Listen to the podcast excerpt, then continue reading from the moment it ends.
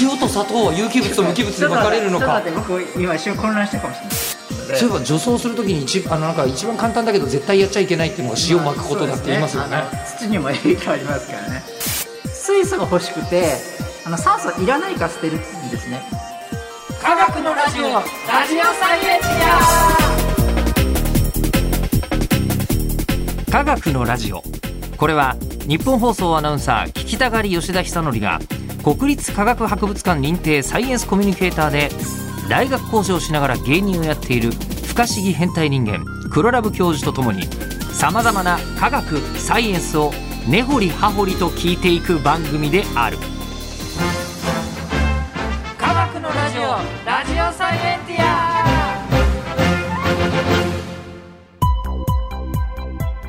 間違った話はしないけど正確さにこだわると逆に分かんなくなるので興味を持ってもらえたらこの世界はめっちゃ細かく説明してくれる人がいるのでそちらを参考にしてくださいそして地味かと思ったらそれどころかやったやばやばテクノロジーともまた違うけどあうん、ねなんかやば科学現象ですねこれはねそうですねうんうん、うん、植物植物でその植物の肝中の肝がこれなわけですよね。あそうですねですよねこれは大スクープですねえーということで今日のテーマは何ですか光合成は地球の一大事件もうなんか人間はできないじゃないですかそう光も合う成これはね文春法ですよぐらいの文春 法文春はあちっちゃいですかあれ すごいちっちゃくなったあれでかいイメージで言ったんですけどいやー巨大な文春法春って入ってるしね文春法 ええでも今そこにあの買ってきてくれた大葉もありますけどあこいつも光合成できるんですよねあそうなんですよ、ねでこれがあの太陽の、うんあ紫外線冷気源っていうの僕いつも持ち歩いて紫る外線冷気源あの光合成で使う光って紫外線なんですね、ああ赤外線とかじゃなくて紫外線なんですねはい、なので紫外線だけを出すやつでうん光合成を強制的にさせると、うんうんこうあれ見えないかなあれあんまりつかない紫色の光ついてますよ見える見える紫色の光がちょっとね紫か赤っぽく見えてたらいいんですけどねこれ大葉が一番光るんですよちょっと赤っぽく見えますあ見ねえる見える見える見えるですよね紫の反射だけじゃなくてちょっとまだらに赤い部分がありますねはい、うんこれは光合成をしてその後使えなくなった光が出てるんですよ赤く光合成をした後に使えなくなった赤い光が出るそうなんですそんなことしてるのそうなんですそうなんです植物は植物って実は今一瞬でもやっていて、ええまあ、これから説明する光合成のそのナノシステムはいこの中には今この赤く本当は紫に見えるはずなんですけど、ええそれが赤く、まあ、見えるはずなんですね、うんそれは紫色がただ反射してるんじゃなくて、うん吸収した後に光合成で稼働して光合成で使われてそれ以外な使われない光だけがまたうんことして出出てるうんこみたいなものとして赤い光が出ていそるう別な光として赤い色の光が出てるとしかもこいつあれですよね一回もう切っちゃってあるわけじゃないですかこの大葉はもう完全に刺身のつまとかに置いてあるやつそうですだからと同じ状態だけどなのでえっ、とそうですね根元がいないのでうんいずれも、えー死にゆく運命ですけど、うんまだ気づいてないというかうんこのけなげな人たちですねまあのこう枯れちゃってないから生きてはいるぞと、うんこの状態でも、まだこの状態でこいつここれだけを生かそうと思ってるんでしょうねわかんないですけどはい、そうういう段階でだから意外と光合成のこのシステムはすぐわ見れるというかうん特殊な職研究者さんと一緒にいればんっていうようなしかもこれじゃあつまり分散型システムってことですねそうですそうですの分散型のシステムです、脳が指令して光合成しろってやってんじゃなくて、うん、あのもうこうなんか自分で勝手にやってるわけですよねそうです今光合が成を。すんごい細かな光あのシステムが稼働してるんですよいねやそのちょっとメカニズムをこう教えてくださいよ。はまずはどういうことなんまずどっからでいすけばいいんだ光ろう合成をちゃんとプロが説明してくれ ると。い光合成はあえー、と光エネルギーを使ってうん無機物から有機物にをするうなんだろう作るシステムのことであのそもそものこと聞いちゃっていいですかはい無機物と有機物ってちゃんと説明するとどうなるのえー、と基本基本的には有機物は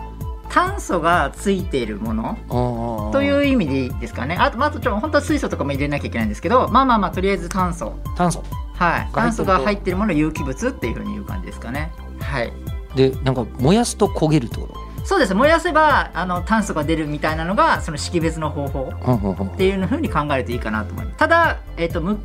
えっと二酸化炭素は有機物にちょっとそその今の理論だと考えちゃうんですけどあれ無機物として考えてほしいなと思います。二酸化炭素燃えないんだっけ厳密に言うと、うん、ね燃えないから出ないよね、で、うんちなみにじゃあ大体生きてるものは有機物まあそうですね。ねは無機物で、えー無機物は燃やして焦げないものい。うん。だから鉄とかはあんま焦げないよねうん。紙は焦げるから有機物か、うんううんんうん。でえっとはいはいはいはい。塩塩は NaCl はいなので、えっと無機物ですかね。砂糖は砂糖は有機物。く焦げるよねはい。塩と砂糖えじでその糖を作れるのが、うんまあ、あの植物なんですねあのブドウ糖 C6H12 に O6 って書いてある書くんですけど、はいはい化学構造構造的にはすごいすごいスッと出てくるのすごい、はいうん、二酸化炭素と水を、と光エネルギーを入れるとブドウ糖と,、えー、と酸素と水ができるよっていう感じですかね。えしかもちょっと待ってください考えてみると甘いもんってよく植物から取ってるじゃないですかうん砂糖きびとかから作りますよね、うんうんそれはもう間違いなく有機物じゃないですか対してうん植物が塩って作んないよねそういえばうんほとんどストレスになだよねストレスになっちゃう僕あの塩ストレス与えて植物にあ健康診断してたんだねそういえば除草するときに一番あのなんか一番簡単だけど絶対やっちゃいけないっていうのが塩まくことだって言いますよね,、あそうですねあの土にも影響ありますからね。うわうわえ塩塩害海海になっちゃう。塩と砂糖ってすげえ近いものかと思ってたら全然違うもんじゃそうですね。そうそう考えたらそうですね。んばっこり確かに。あえー確かに。うちの何あの食卓には、えー有機物と無機物が並んでいるのあー。あそう考えたら面白いですね。へえ、確かに粒の大きさも全然違ってうんるので、ええ確か砂糖の方が大きいので、なんあかなんかこの間あー大きいなと思ったんですけどあ、、ええなんかそういうお認識だったんですけど、あんまり考えてなかったんですけど、そっかそう考えると面白いですね。いやすごいおもろえでうんつまりは砂糖も、んまあ、植物から作られるわけだから、うんとても有機物を作るのが光合成、うん無機物からねっていうことですねそうそうそうですね。うんこれ間違いないですね、そうですね。なるほどうんで水は焦げないから水は、えっと、無機物だうんうんうんうんうんね、うんこう沸騰するだけだもんねそうですね。うんなるほど、うんうんうん。えじゃああの水と光で、うん、えー光合成ができるそうです。あと二酸化炭素そう。はいすそみれませんとどういうどうやるんですかそれで、その細胞の中に、はい細胞というお弁当の中に葉緑体っていう緑色のものがあっ聞いたことあるて聞いたことある、うんで植物が緑色なのはあの緑色を反射しているだけなんですね。あ光の中のの緑色の波長を反射してるから反射して緑るにから僕たちは緑に見えるんですけど、はいはいその緑の根源がうん葉緑体なんですね。はいはいはい、まあ、なので究極人間にしょ 葉緑体入れてもう食べないようにして、うん光で光合成できるようになるような人間ができちゃったらピッコロ大魔王みたいに緑色のおうあーになるんでしょうねピッコロ大魔王は光合成してる可能性がああれはる光合成してると僕は認識して認ま識すしてる なるほど うんでえっとまあでも実際に緑虫とかは動くけど光合成もしてんだよね、あそうですそそうですよねこの辺はねちょっとや厄介なんですけどもそううんそうそうそう、でえそうなんですよではいその中で何を光合成はやってるのかあというとその場所あそのな内部をやりま内す部ね内部はいでこれ植物のはいえー葉緑体の中では何でしょうね2つのエンジンが備わってるんですよ植物の葉緑体の中には二つのエンジンがあるはい、はいこのこれね絵がね難しいですね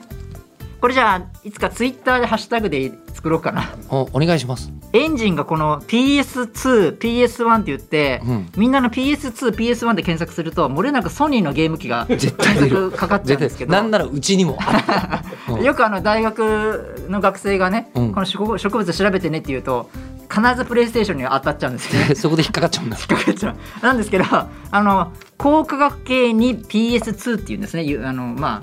フォトシステムっていうああれの逆の PS2 っていうんですけども、光化学は光は光の光で、はい、化学は化学の化学ですね。はい、に1っていうのがあって、うん、まあ、そういううその2つのエンジンが実は稼働しているんですね、はいはい詳細では。はいはいでその効果受け2と1があってそのがで光を受けて、うんそこでまあなんだろう歯車が動いてうん簡単に言うと。でそのなんでしょうね太陽電池のように光がエネルギーを利用して電気の流れを発生させてるんですねここであ PS2 の中では PS2 と PS1 のあ中で両方で両方で。うんうんうんうんでその両輪が歯車でなんて言うんだろう大きな光合成というシステムを動かしているっていう感じなんですよね。光うがんそのこうシステムを動かす原動力、そうなんですで、えっと材料は水と二酸化炭素、あそうですそうですでこの PS2 の中で酸素を作るんですねあ酸素を作るというか酸素はもうい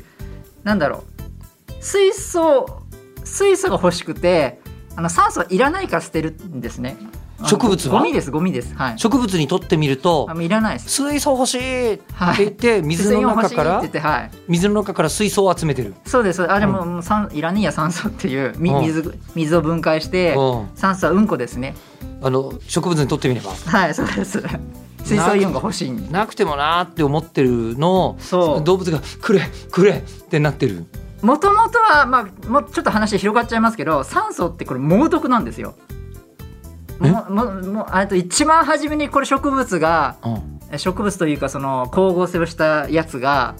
あの光合成したんですけど酸素出した時に酸素は猛毒でよくあの酸化するとか老化すあの人間も酸化するって言って老化ののことを、現象のね一つ、言いにますね DNA が傷ついちゃうんですよね。あ酸素があ酸る素っとていうよくないんですよ。んなのであの酸素うんまあバーとかあんまり、まああんまり理系的に言うとかあんまりそんなに科学的に良くないというかえそうなのそのあんまりやりすぎると多分そうだと思うんですけどへ理系ではみんなそういう情なんか認識なんですねえ。ほう酸素って猛毒なんですよじあの理論上は。ほうでも酸素を利用するとものすごいエネルギーを使うあの取れることがだんだん分かってきて。えだんだんそういう、えーエネルギーを取るとこうやってこう機敏に動ける動物が出てきたんですよ。えうん、確かにお今も機酸敏素に動だいてるみたいなで。今かなり酸素を消費してるわけですよねそうですそうです。うあんそうそういうことです。うんうんで酸素使えないえ動物はあ動物というか生き物はなんかこういう感じだったんですよ。あのすごい太古の昔の今話をしてますけどほうほう動きほう動きにくかったうん、当然負けるじゃないですかこんなの。戦ったら酸素型が勝っちゃうねはい、うん、でそれでどんどん淘汰自然淘汰されていっちゃって、まあ、酸素っていうのが猛毒だったけども、えー毒だけどもおー薬じゃないですけどいいから今どんどん今に人間とか動物は酸素で利用してますけどそそのぐらいらいあの昔はその酸素っていうのはゴミだったんですね。昔は、で昔だはから植物ができた頃というのは、うんもう全然酸素いらねえよとそうそうそうそうあそあういうもそのんなような時代だったんですけどさっき見せたこの大葉赤にくなるやつ、はいはいはいこの赤はこのエンジンのこの PS2PS1 どっちからも出てるんですよ。ほうほうほうほうほうその光合成で利用してるんですけども2つのうちのお光入れすぎたので、うんうんいらねえやっつって赤く出してるはいはいはい、はい、っていうのが光合成のこの今仕組みなんです、本当は紫外線だけでいいのにみたいなそうそうそうこもとうにいならるんないですねのにみたいな、うんうんうんはい、っていうふうに今出してたんですけど、うんこの2つのエンジンが加わってあの、まあ、動いている、まあうんこの辺もかなり最先端なもうちょっと記憶定かじゃないんですけどこの光合成の仕組みを調べてるだけでノーベル賞10人ぐらい出てるはずなんですよもうこのへえ100年、えーちょっとあやふやですけど今あやふやですけどまあそうですねはあで最近分かったのがまた話広がってすみません ぜひ あのこの PS2 の中にあるうんマンガンクラスターという仕組みがあって、ううんマンガンクラまスタマンガンクラスターってーいマうンこのガンクラスねターこのここのね PS2 のこの一番下にあるこのなんかまあここに書いてないですけどはい、なまあここにマンガンクラスターっていうのがあって、うん、これが実は酸素を吐き出すんですね。ほうほうほでこれが最近あの日本の科学者があのこの構造これどういう仕組みでこれ最先端すぎるナノシステムなのでこれどんな構造なのかとか全部調べてるんですよ。うまだ分かりきってないんだあでも本当10年以内ぐらいにまだこの細かいのが出ましたとかそういう情報が流れてるぐらいなのでへえまずそういうあのどんなパーツでどんな形なのかが分かればそれを真似してうん人工光合成に利用でき、したいわけなので。うんうんなのでものすごいこれ研究のなんだホットトピックの一つというかまあずもう100年ぐらい研究されていて小学生の時にうっすら習っただけで終わらせてにはもったいないじゃないですか。そう意外と全然分かってないんですよね。はえーっとあちなみにこれが高校で習う植物のこれのこれが高校で習うやつですから大学かなこれは PS1 あ PS2PS1 でカルビン・ベンソン回路っていうのが回転してブドウ糖ができるんですけどほうえこの辺でほ うなんカルビン・ベンソン回路がこれやりませんでした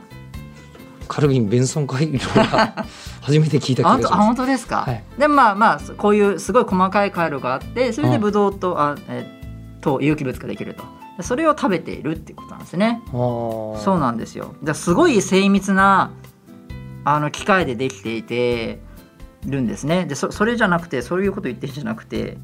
まだねあのとりあえず光化学系1に1が光で動い12が光で動いてるところまで分かりましたあでもあとはもうそこからはあのーまあルビスコっていうのがあのいろいろ、まあ、細かく言うと うんすごい長い名前なんですけど、えーリブロース1 5ビスリン酸カルボキシラーゼオキシゲナーゼっていうのが長すぎるのちでょっとルビスコっていう名前なんですけど あのえっとえこんなにこうねあのわかあの大切な機能だっ たら分かりやすくしようよでルビスコになったんだ、そうもうルビスコうんルビスコっていうのがまあ回転してうんもう有機物を作るってことなんですけど、うん、だから意外とその光合成自体はまああんまりそんな単純に3つぐらいの構造でできているだけなので、ほうほうほうあの単純ではあるんですけどもと一見でも高校で習うとすごくあのさっきのような味な感じですかね。でそのマンガンクラスターの中にこういうね最近分かったのはこの椅子型の構造のこれが日本人がやったんですけどこれがマンガンクラスターのこの形が分かんなかったんですよ。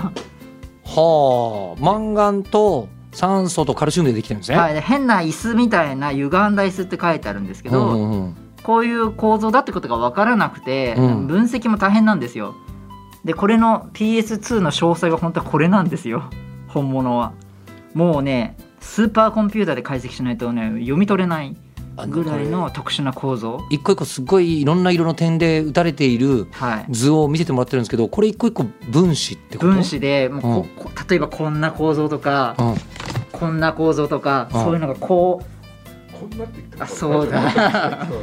うなんて言えばいいんだろうあのなんていうえっ、とイメージで言うとなんかものすごい複雑な工場地帯の工場あるじゃないですかはいはいはい鉄パイプとかあそうそうそうそうあのタンクとかがはいわーって並んでるのとうんあ同じ複雑さで、あんな感じえっとあの分子がはいくっついてできてるからそじゃあやっぱりその複雑な回路の中を通って、うんえっと、水とそうそうそうそうあの二酸化炭素がそうそうそうそうです酸素になって出てきてるんだ。あの石油コンビナートがのそのボルトはどこにはめられるんだとかそんなレベルでうんわからないことだらけなので、うんそのこの植物の中うのん、ちっちゃな宇宙じゃないですけど、うん本当にこのちっちゃなパーツすら形がわからないっていうレベルなのいでや大葉の中に京浜工業地帯とかがあもう僕には見える匹敵する複雑さがあるわけだ。もう僕にはもう58円でこれ買っていいのかって思ったぐらいなんですやよべね。 58円で石油コンビナート買えちゃうぜぐら いのははいいや本当に精密な機械なのにと思ったぐらい。あそうなんですでそういう工場であの作っているのであんまりその細かいことはあんま分かんないですけどもあのそういう感じですかね簡単に言えば光エネルギーで電気の流れを発生させてそれを使ってえー二酸化炭素を、おまあえー、とブドウ糖に作る糖を作るっていうのが、まあ、光合成をしてるってことですね。うんえもう二酸化炭素をブドウ糖にするそうですそうですあのえあそこそこですそこです、えっとはいはいはい我々から見ると、はい水と光があると、はいあと二酸化炭素があると酸素が出てくる、はいはいだけどだけど植物も必要があってそれやってるわけですよねそうですそうでですそう植です物が何作りたいかというと光合成することによって何を得てるんですか植物は、光合成をすることによってそのブドウ糖っていうのをうん、まず手に入れるんですね。 C, C あ C6 有機 H12O6 物、はい。そこで有機物ができるちょっとすごい勢いで言いますね C, C? そっか C6 H12O6 も全う視力が一緒にオーなんかもう中学の時に、うんからもうずっとその流れで覚えちゃってるので C6H12 オーロク。 O6 ブドウ糖なんですけどまあでんぷんですね。うんあの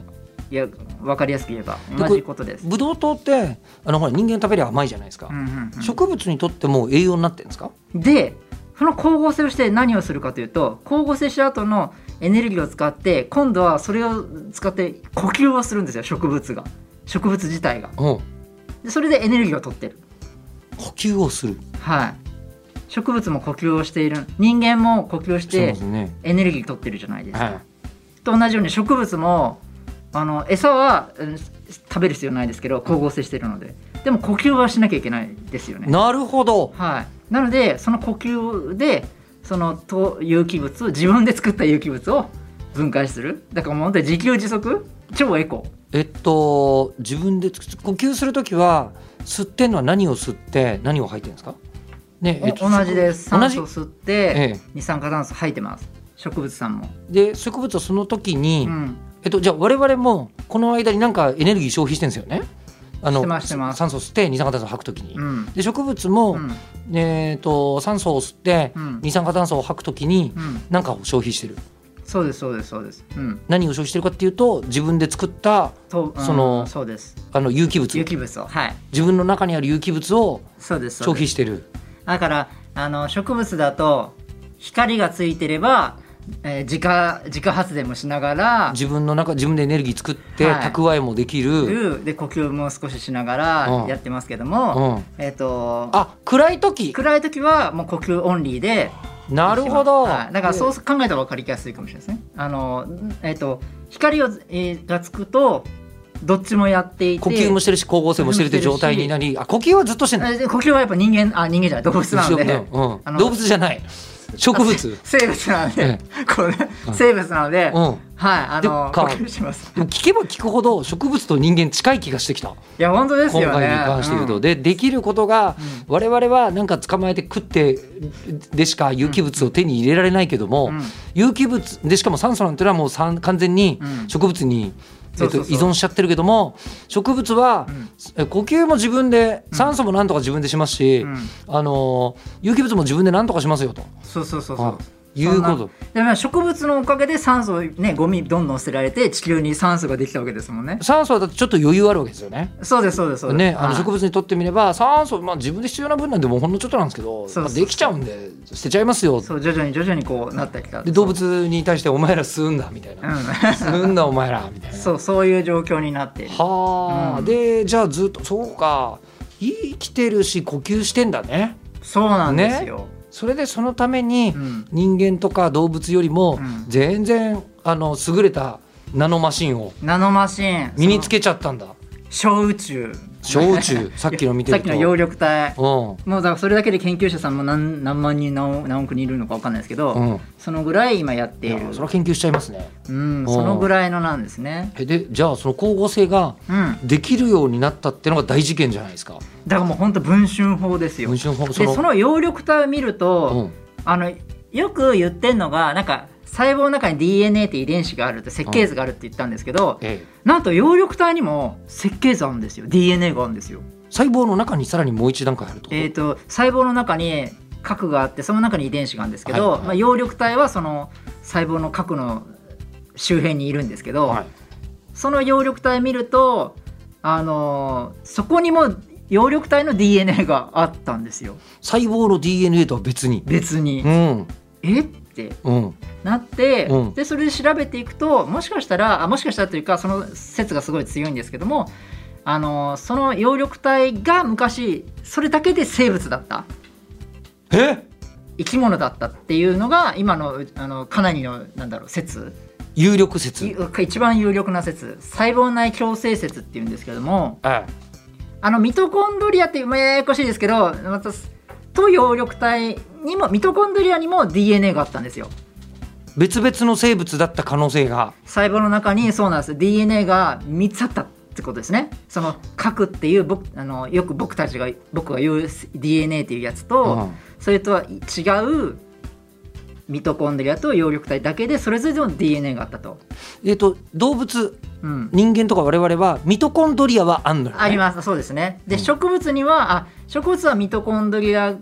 あいや葉緑体もあるミトコンドリアはどっちもあるけども、うんうん、ミトコンドリアと葉緑体の両方を持ってるのが植物植物人間はミトコンドリアだけハイブリッドカーだそうですねね、電池でも動くしあそうでのすガソリンでも動くよみたいな、そうですそうです、ねプリウ最スみ初たいな本当のなんだろう生物がいて、うんそれでミトコンドリアが入ってきたって言われてるんですよ、ほうほうほさミトコンドリアだけの生物がいてそれがこう融合し融合したというかううん、でそれで支配されたミトコンドリアがうん核のある細胞に、にえー支配されたなんか DNA がその当時の DNA を少しこう核の中 DNA に奪われたらしくて、でこう勝手に動かないようになったっていう感じで、えっと、酸素を酸素を呼吸としてできるようになったんですねその生物生物がなるほどこれ呼吸でエネルギーを取り出すっていうのはミトコンドリアのおかげってことですそうねですそうですそそうういうことですね言わないといけないです ね、うんつまりは興奮しちゃってごめんなさいミトコンドリアは酸素を燃やしてエネルギーを作る、うんうん一番大事なやつですね我々の動きですよねそうですそうです我々の動きの元なんだけど我々はただ葉緑体がないそうですそそうのです葉緑体というのを植物は手に入れてでその中でいろいろ分裂した後に一部がうん葉緑体をまた取り込んで、うんうんでそれをまた支配してあれこいつ俺俺もうこのまま餌探す必要ないじゃんみたいなだってもうこいつで作ってくれるからみたいな感じで植物に行きこのまだ一部だったのででこっちはまだ葉緑体合体してないのでこれは人間人間じゃない動物側に行くみたいな感じの流れが今すごくうん細胞内共生説ってそれ言うんですけども、それあるんですよはやばいですね葉緑体うんと植物、あのそのやっぱり葉緑体がある分、うんえー動物より植物の方がうん、 なんか高性能な感じがするああでもそうですね、我々動物はうん確かにガソリン車で、うん、えーもうプリウスですよあ植物はそうそうそうそううんうんその感じで言うと、両方でいけるから、うんそっかだから、うんどっちが生き残りやすいかってことで言っても、うんあのそのミトコンドリアの材料にあのエネルギーの元になるものを手に入れられない動物というのは、うん植物に比べると滅びる可能性高いですよね。あまあそうそうかもしれないでですすねよね。光と水とね、あのー酸素だけあれば、二酸化炭素だけあれば、うん先あの生きていけますぜっ確かに確かてにことですもんね。そうですそうですそうですそほうそういうのがねいたりするんですよ、う。ほううん、作れないんですか。葉緑体。まあねなかなか難しくて、うんうままだまだ難しいですかんねでも作れなくもないの。まあでも人工光合成っていうのおでうあのーまあちょっと違いますけど完全とは違いますけどそういうので研究があ始まってて、まあ、なんか多分12月かどっかのちょっと話しまし科た学ね。ラジオで多分言ったかもしれないんですけ科ど、学のラジオで一回ねやって、うん効率がまだ追いつかないみたいなそうそうそう話そうをしてた覚えがあります。ちょっと代用してますけどねあれはねうん、ちょっとめっちゃ面白そうですけ時ど間的に確かでにもとりあえず見てなかった光合成は分かりましたよ今までの中では一番やったーレッピー、だって教えてくれないこと多すぎ世の中でまあ、かなり難しい分野なんですけどねこの今の光合成はでうも私結構すっきり分かりましたよ本当ですかやった要は植物がさいあの割と割とどころかかなり高性能という前提に立つと分かる、ーうんうん、そんだかな素晴ららしいやつ地球上にうん植物がいっぱいできるようになるわけだ、そうですねうんそうそうじゃないとそうですね植物がトリガーですからねほんと有機物作ってくんないと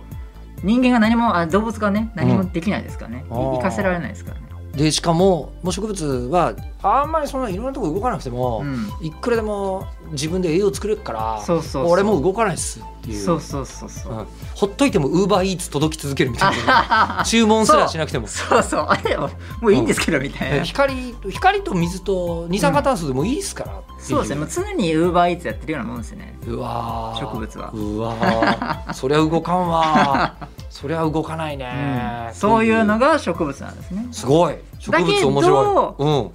動かないとやっぱりふ良くないことも起きるじゃないですか食べられたりとかまあねうんだからでも実はそこら辺ねなんかね防御のね対応があるんですよ意外とえそうなの次回はですね植物がお話しするっていうテーマでねやりたいなと思って植物ががお話をするお話しする植物のお話をするんじゃなくじゃなくてて植 植物物ががお話おを話すをるするちょっとわけのわかんないテーマでいきたいと思いますはあはいわ、はいかりましたいやでもちょっとなんかもうお話しするってどういうことな の想像がちょっと難しいはい、えーということで聞いてる人からの質問を募集します科学的に気になることクルラブ教授に聞きたいこと感想などは科学アットマーク 1242.com KAGAKU アットマーク 1242.com まで送ってくださいではまた次回お相手は吉田久典と黒ラブ教授でしたニュートリノ